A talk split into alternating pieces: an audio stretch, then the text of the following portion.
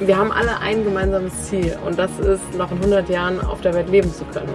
Und deswegen müssen wir jetzt, oder deswegen gibt es ja auch hier die Veranstaltung, jetzt handeln und zusammenhalten und unsere Ideen und Impulse einfach zusammenbringen, damit wir vorankommen.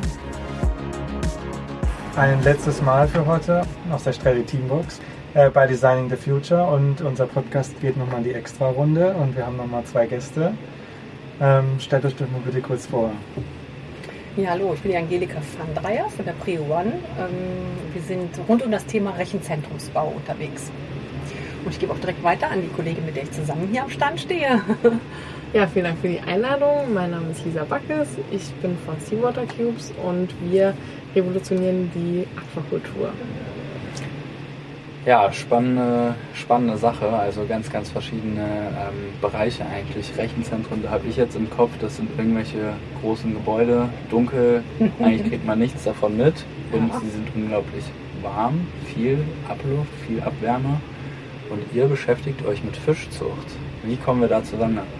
Ja, verrückte Kombination. Ne? Tatsächlich. Ähm, ja, die Idee dahinter, also erstmal ganz kurz zum Rechenzentrumsbau, genau. Rechenzentren ist ja kein so wirklich geschützter Begriff. Grundsätzlich äh, wird die auch, werden die unterschiedlich definiert. Rechenzentrum kann beginnen von einer Reckebene bis hin zu Fußballfeldgroßen Rechenzentren, die man vielleicht so in Frankfurt kennt. Ähm, unser Bereich ist so der ähm, eigentlich, den wir komplett abdecken können. Und dabei beginnen wir von der Planung bis hin zum fertigen Bau. Und genau da kommen wir zu dem Thema, was du gerade sagtest. Ähm, das heißt, sobald so ein Rechenzentrum errichtet wurde, gibt es unheimlich viel Abwärme, die dann runtergekühlt werden muss, um das mal so ganz platt zu formulieren.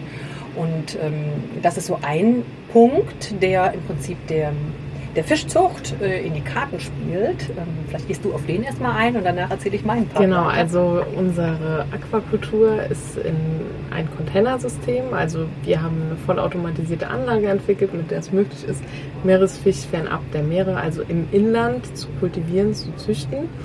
Und unsere Vision ist äh, der Aufbau einer dezentralen Fischversorgung. Das heißt, wir wollen den Status quo der momentanen Fischversorgung ähm, verändern und angehen und wollen unsere Meere in Ruhe lassen und äh, dadurch auch die Überfischung ähm, schützen. Und die Abwärme, die zum Beispiel in einem solchen Rechenzentrum ähm, entsteht, können wir eben nutzen, entweder für die Wassertemperatur oder auch, äh, wenn man an Absor Absorptionsmaschinen denkt, dass man die Abwärme nochmal in Strom umwandelt und die dann eben für die Aggregate, für die Filtertechniken verwendet.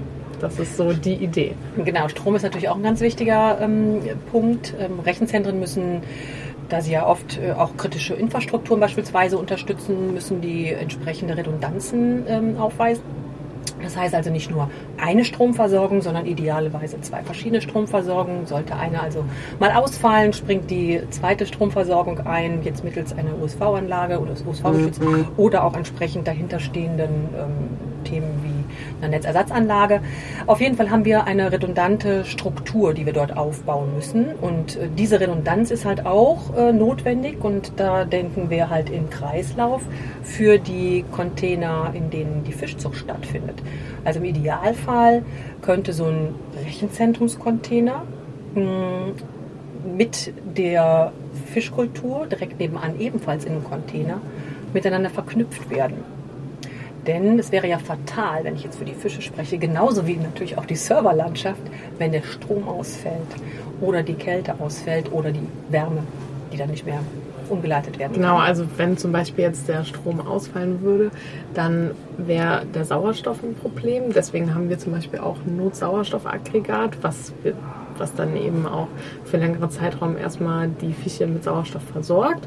Aber wenn man dann natürlich auch ein gemeinsames Notfallstromaggregat hat, dann kann man diese Synergien ja auch nochmal nutzen.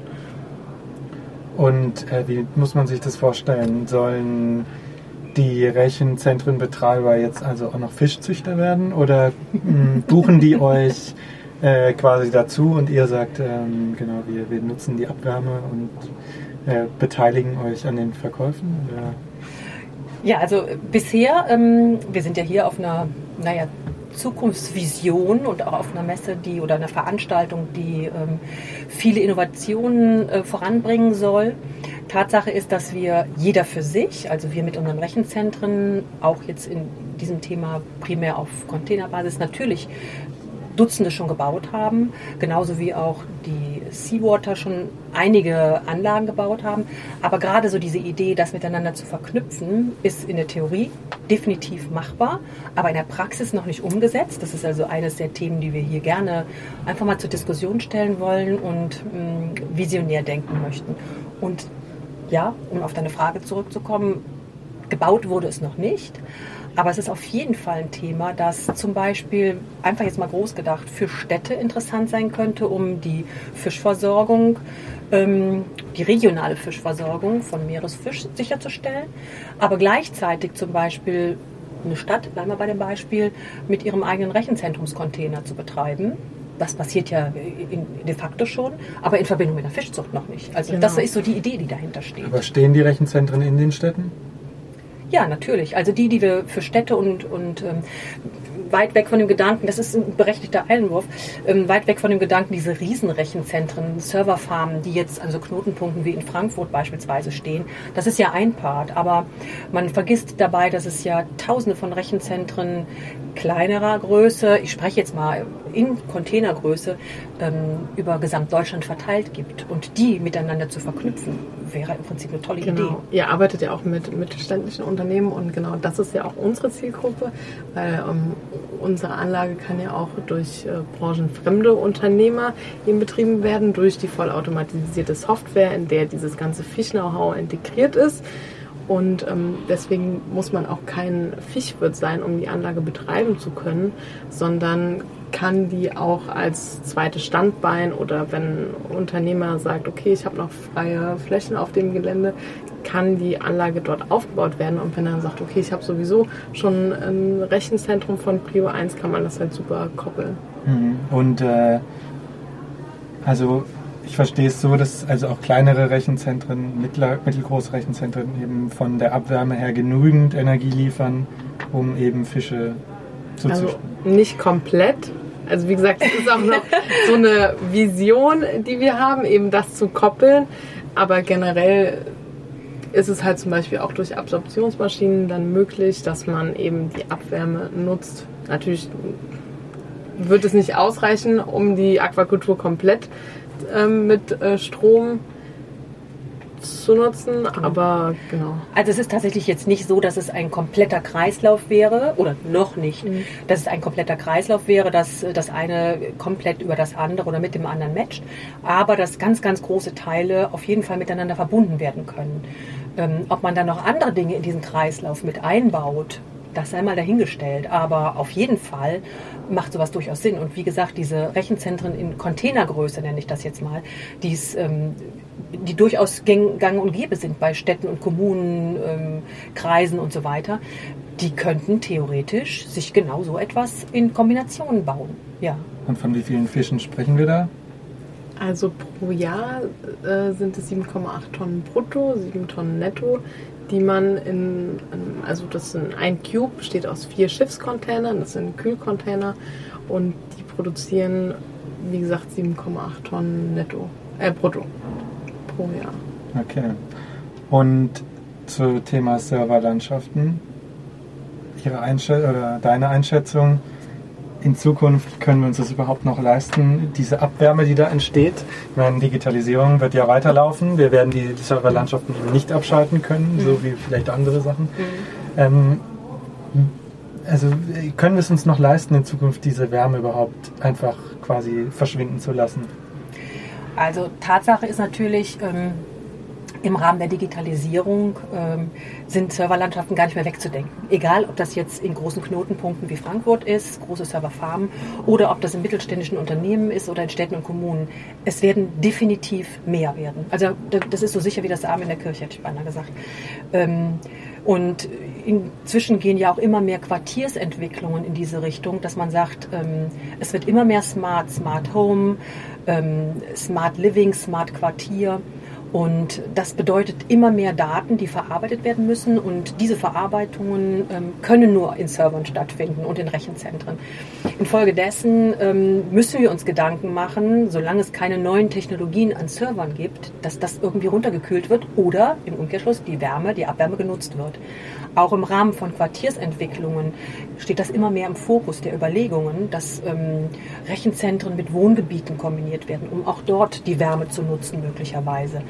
Aber wie gesagt, in diesen Kreislauf passt so etwas mit rein. Da gibt es sicherlich auch Dinge wie Vertical Farming, ähm, Aquaponik, ähm, genau. Hydroponik, genau.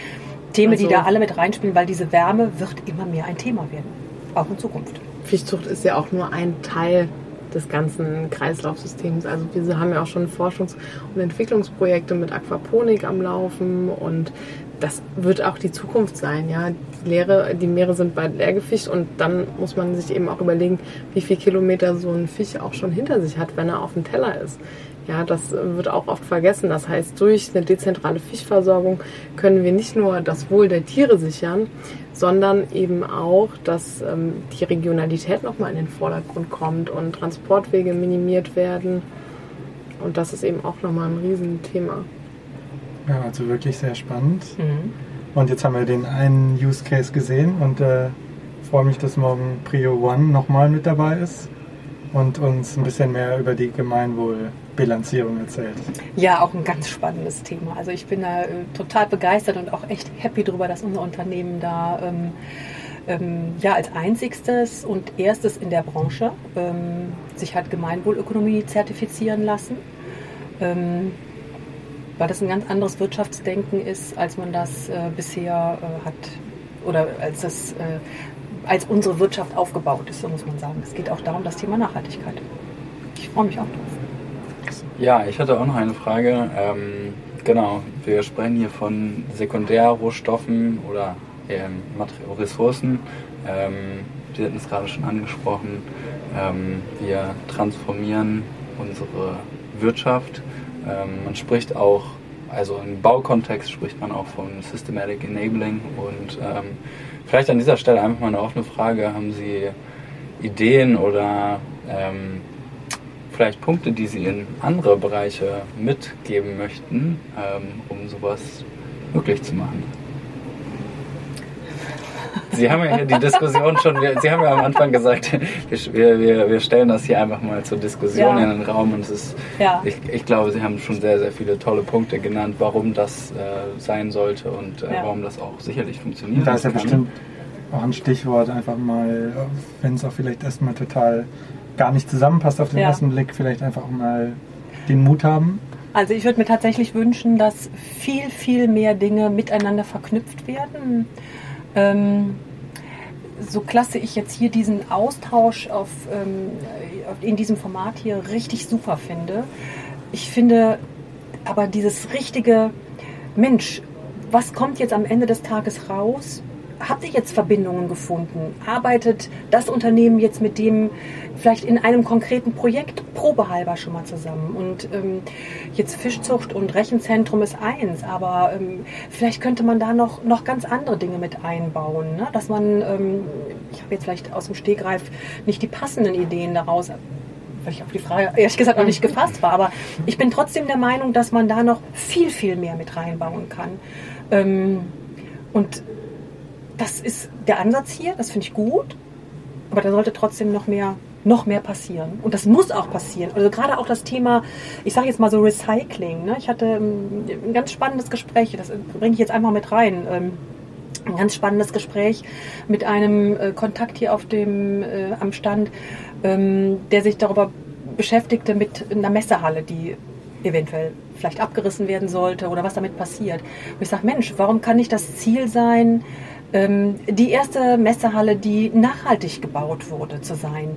Wirklich, dass das abgerissene Gebäude, dass der Beton wie auch immer geschreddert neu genutzt wird, ähm, dass wir wirklich lernen oder uns in den Fokus setzen, nicht alles neu zu kaufen und zu bauen und zu machen, sondern alte Produkte zu benutzen.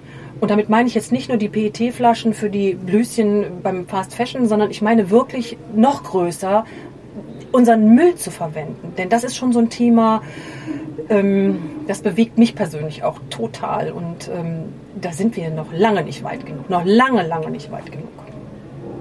Ja, da brauchst du auf jeden Fall noch viele Diskussionen. Ja. Also einfach Impulse geben, dass man auch weiterdenkt und in der Gemeinschaft denkt und nicht denkt, ja, wir fokussieren uns jetzt auf Fischzucht und was die anderen machen, ist uns egal, sondern dass wir sagen, okay, wie können wir Fischzucht oder wie können wir unser System kombinieren mit anderen, ja, also mit Rechenzentren oder generell Abwärme, wie kann man Abwärme gut nutzen, dass man einfach, wir haben alle ein gemeinsames Ziel und das ist, noch in 100 Jahren auf der Welt leben zu können. Und deswegen müssen wir jetzt, oder deswegen gibt es ja auch hier die Veranstaltung, jetzt handeln und zusammenhalten und unsere Ideen und Impulse einfach zusammenbringen, damit wir vorankommen. Das sind doch schöne Schlussworte. Gemeins Dankeschön. gemeinsam. Genau, ein gemeinsam handeln und agieren. Also Ja. miteinander schaffen wir das. Aber wenn jeder nur stur nach vorne schaut und sein Ding machen will und erfolgreich werden will, ja, dann wird es halt nichts. Sondern wir müssen im Kreislauf denken, wir müssen die Synergien, die es gibt, nutzen, weiterdenken. Und nur wenn wir weiterdenken, kommen auch ganz andere Einfälle. Ein bisschen kreuz und quer über den Tellerrand. Ja, sehr, sehr schöner Input. Vielen Dank, dass ihr Ja, wir haben zu danken. Vielen Dank für das Interview. Nett, ja, richtig, super. Klasse, danke. Liebe Zuhörerinnen und Zuhörer, das war Designing the Future auf Stimmenfang, live aus der Strähle Teambox. Vielen Dank fürs Zuhören.